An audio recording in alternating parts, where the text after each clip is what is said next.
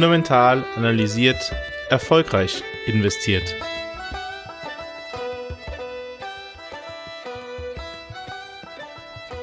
Wenn der Kapitalmarkt eine Speisekarte hat, dann sind die Aktien für viele Aktive am Kapitalmarkt die Lieblingsspeise, das leckerste Gericht.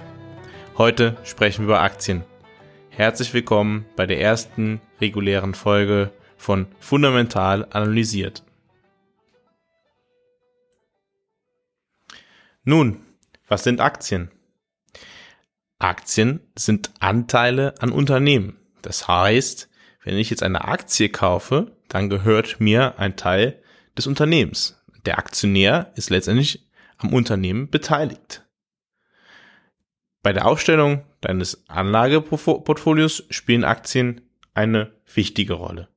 Aktien gehören neben festverzinslichen Wertpapieren zu den traditionellen Anlageklassen, die wir heute und in den nächsten Tagen einmal besprechen wollen. Zu den wichtigsten Funktionen von Aktien gehört vor allem die Wertsteigerung. Das heißt, man investiert in ein Unternehmen, von dem man sich erhofft, dass es im Wert steigt, dass es in der Zukunft höher bewertet wird. Eine zweite Funktion von Aktien sind Dividendenerträge. Das heißt, ein Unternehmen schüttet einen Teil seines Gewinnes aus. Eine dritte Funktion, die Aktien in deinem Portfolio übernehmen können, ist ein gewisser Inflationsschutz. Das heißt, wenn es Preissteigerungen gibt, kann das Unternehmen diese Preissteigerungen weitergeben oder profitiert sogar von diesen Preissteigerungen. Um Aktienanlagen an sich uns genauer anzuschauen, wollen wir diese drei verschiedenen Funktionen einmal nutzen, um den Charakter der Aktie zu definieren. Fangen wir einfach mal an mit der Kapitalwertsteigerung. Die Kapitalwertsteigerung ist der wichtigste Faktor für die langfristige Aktienrendite. Was ist überhaupt der Kapitalwert? Der Kapitalwert ist der Wert eines Unternehmens. Und deine Aktie hat auch einen bestimmten Wert. Wenn du die Aktie kaufst, bezahlst du dafür einen bestimmten Preis. Und wenn du sie wieder verkaufst, dann bekommst du einen bestimmten Preis. Und nehmen wir nun an, der Preis der Aktie, die du gekauft hast, ist ein Jahr später höher, dann hast du eine Kapitalwertsteigerung. Woher kommt diese Kapitalwertsteigerung? Naja, die kommt daher, dass das Unternehmen halt auch wertvoller geworden ist. Wieso wird ein Unternehmen wertvoller? Steigerung des Unternehmenswerts ging gewöhnlich einher mit höherem Cashflow, höherem Umsatz und oder höherem Gewinn. Ich setze jetzt einfach mal voraus, dass bekannt ist, was ein Umsatz ist und was der Gewinn ist und gehe ganz kurz auf den Begriff Cashflow ein. Cashflow beschreibt letztendlich den Zahlungsstrom, das heißt, man schaut sich an, wie viel Geld fließt ins Unternehmen und wie viel Geld fließt aus dem Unternehmen raus. Und dies kann aus Bilanzierungsgründen ähm, abweichen oder weicht ge gewöhnlich ab vom dem Gewinn. Was tun Unternehmen also, um ihren eigenen Wert zu steigern, also dem Wohl der Eigentümer zu dienen? Ja, sie können Investitionen in neue Technologien wagen, sich auf Wachstumschancen konzentrieren oder vor allem dann, wenn es bereits große und etablierte Unternehmen sind, dann können sie sich darauf fokussieren, ihre eigenen Kosten zu minimieren. Wenn ein Unternehmen insgesamt wertvoller wird, dann steigt natürlich auch der Preis einer Aktie. Weil eine Aktie ist ja nur ein Anteil, den man besitzt am gesamten Unternehmen. Die zweite Eigenschaft der Aktien, die wir heute thematisieren, sind Dividendenzahlungen. Unternehmen können Aktionären Dividenden auszahlen. Unternehmen müssen es aber nicht. Und deshalb sind Dividenden auch nicht vergleichbar mit einem Zins, welcher bei festverzinslichen Wertpapieren ausgezahlt wird. Man hat es beispielsweise gesehen, in der Corona-Krise haben Unternehmen, die bei Jahrzehnte immer Dividenden gezahlt haben, plötzlich aufgehört, Dividenden zu zahlen. Dementsprechend sind sie nicht so sicher wie die Zinszahlung bei festverzinslichen Wertpapieren und haben einen anderen Charakter. Auch die Höhe schwankt sehr stark. Darüber hinaus ist es eine unternehmensspezifische Entscheidung, ob überhaupt Dividenden ausgezahlt werden oder nicht. Oftmals zahlen junge, wachsende Unternehmen eher gar keine Unter äh, Dividende aus, weil sie das Geld brauchen für Zukunftsinvestitionen und sie denken im besten Interesse der Besitzer, also der Aktionäre, zu handeln. Die Wahrscheinlichkeit für eine Dividendenauszahlung ist bei älteren und gesättigten Unternehmen größer als bei jungen Unternehmen. In den letzten zehn Jahren konnte man sehr stark beobachten, dass Unternehmen dazu übergegangen sind, weniger Dividenden auszuzahlen oder gar keine Dividenden auszuzahlen. Vor allem Unternehmen in den USA. Stattdessen haben sie Aktien zurückgekauft. Wo ist nun der Unterschied zwischen einer Dividendenauszahlung oder dem Aktienrückkauf? Bei einer Dividendenauszahlung zahlt das Unternehmen jeden Aktionär einen festen Betrag. Beim Aktienrückkauf kauft das Unternehmen Aktien von einzelnen Aktionären zurück. Mit dem Effekt, dass für die verbliebenen Aktionäre sie einen größeren Anteil des Unternehmens besitzen. Dementsprechend erwartbar ist, dass der Preis für die Aktie dann höher ist. Der Aktionär, der eigentlich die Dividende haben wollte, könnte theoretisch anteilig Aktien verkaufen, um dann halt einen Gewinn zu realisieren. Warum macht man das? Es hat unter anderem steuerliche Gründe. Wenn jemand, wenn Aktien zurückgekauft werden und es nicht zu einer Dividendenzahlung kommt, dann werden keine Gewinne realisiert beim, beim Aktionär. So, dass das unter anderem steuerlich günstiger sein könnte.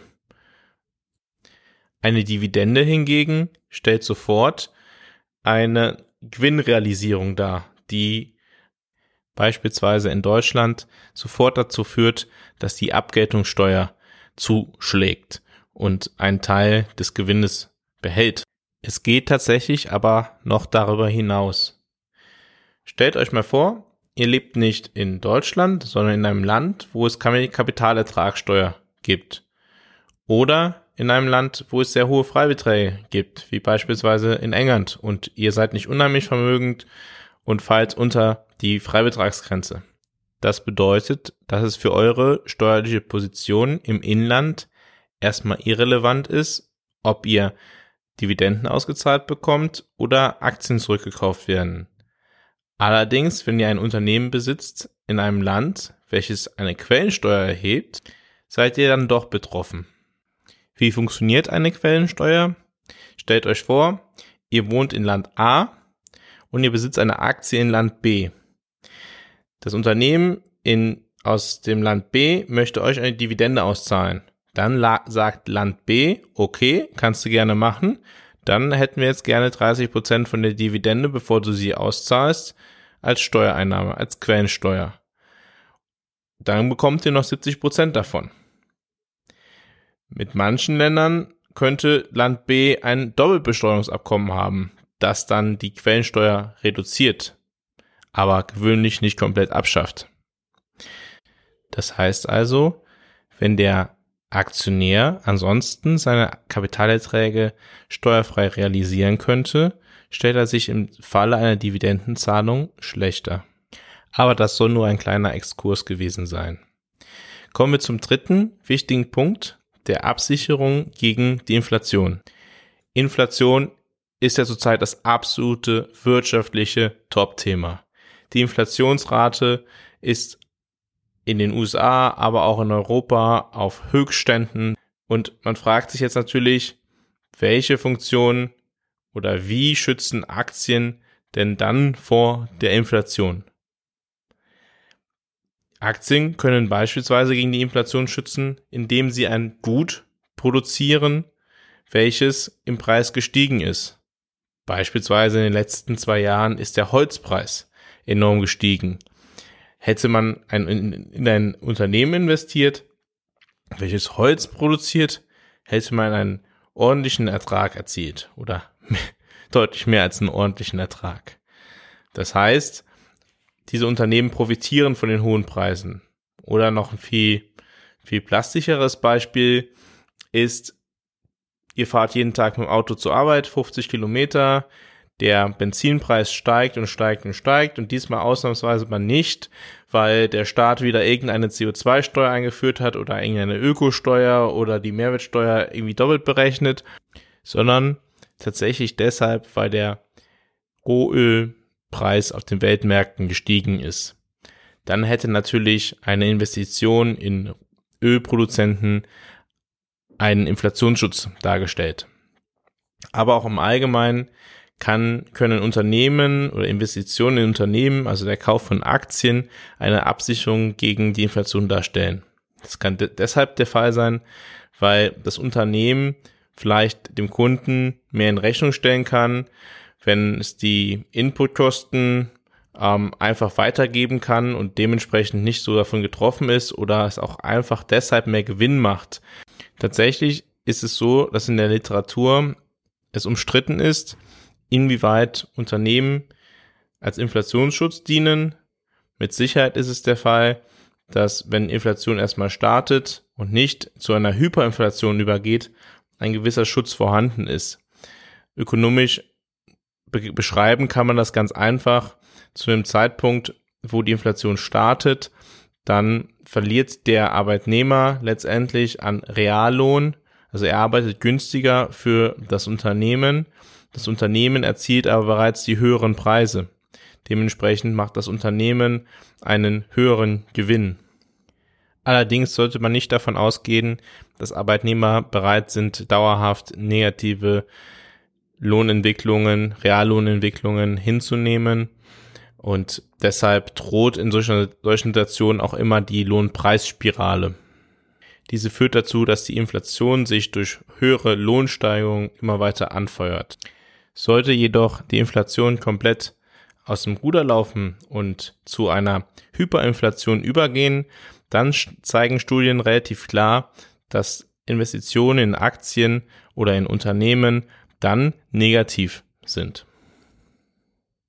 Wenn wir über Inflation und über Unternehmen, also über Anlagen in Aktien in Verbindung mit der Inflation nachdenken, sollten wir uns auch immer die Frage stellen, was besitzen Unternehmen? Oder auch die Frage, was besitzt das spezifische Unternehmen? Inflation ist ja vor allem dann ein Problem, wenn man Bargeld hortet.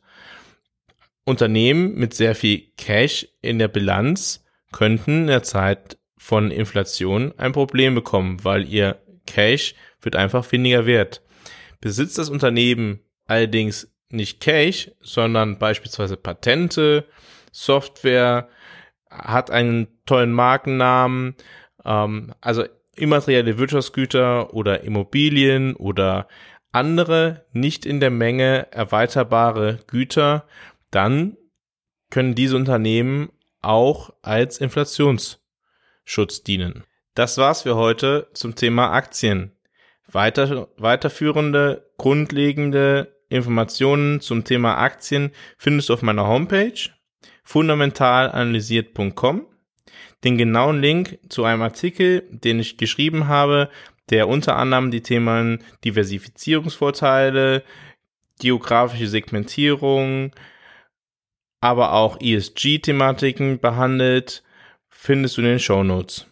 Morgen geht's direkt weiter zum Thema Aktien. Wir sprechen über die verschiedenen Strategien, die man anwenden kann bei der Aktienanlage. Wir schauen auf die Unterschiede zwischen aktiver und passiver Geldanlage in Aktien und auf die Unterschiede zwischen einem fundamentalen und einem quantitativen Ansatz bei der Geldanlage. Falls dir der Podcast gefällt und du bisher noch nicht auf Abonnieren gedrückt hast, drücke jetzt auf Abonnieren, damit du in der Zukunft keine Folge verpasst. Und falls du jemanden kennst, dem der Podcast auch gefallen könnte, empfehle den Podcast doch gerne weiter. Bis morgen verbleibe ich mit einem fundamental analysiert, erfolgreich investiert.